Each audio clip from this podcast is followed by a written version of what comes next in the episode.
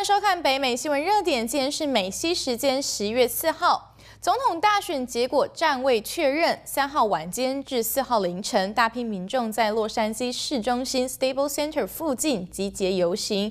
虽然附近并未发生暴力行动，但是洛杉矶市警局指出，目前已经逮捕约四十人，原因是他们挡住了火车轨道，游行规模很大且难以约束，不得不宣布该地禁止集会。另外还有三十人领到罚单。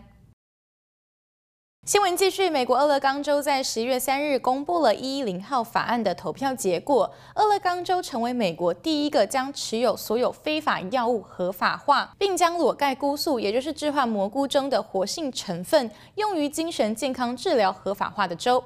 其中也包括海洛因、冰毒等毒品合法。约有一百九十万张投票被统计，其中赞成票占百分之五十九。除了奥勒冈州，同一天，新泽西、亚利桑那州的公民决定将大麻合法化，加入了其他十一个州以及华盛顿特区的行列。新泽西州大麻合法化的提案收到了百分之六十七点二的赞成票。根据法案，只有二十一岁以上的人才能合法购买和使用这种药物。亚利桑那州刚刚通过二零七号提案，则允许二十一岁以上的人持有二十八公克的大麻，允许持牌零售商贩卖，还允许人们自己种植。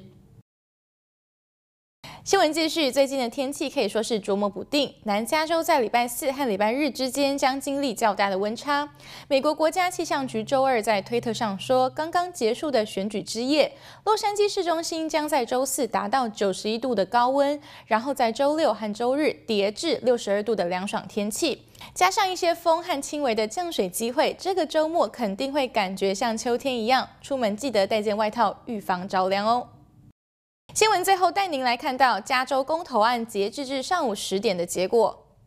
十四号提案干细胞研究所债券提议，赞成方领先；十五号提案增加工业地产税，反对方领先；十六号提案政府优待以种族划分人群的平权提案，反对方领先；十七号提案给重罪假释犯投票权，赞成方领先；十八号提案十七岁可以参加初选或特别选举。反对方领先，十九号提案对民宅在转让时增加房产税，赞成方领先。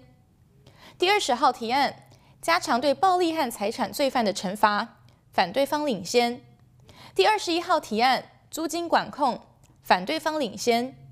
第二十二号提案对独立承包商的特殊规定，赞成方领先。第二十三号提案有关于肾透析诊所的新规范，反对方领先。第二十四号提案，新的消费者隐私法，赞成方领先；第二十五号提案，有关加州立法取消保释金制度的法案，反对方领先。以上就是今日的新闻重点整理，将持续为您报道美国大选结果。感谢您的收看，我们明天见。您好，我是戴琳。观看更多节目精彩片段、深度新闻报道，请点击荧幕右上方的精选影片。喜欢我们节目的话，就点击右下角的节目图片订阅。还有，别忘了下载中央电视手机 App 观看电视直播。感谢您的收看，我们下次见。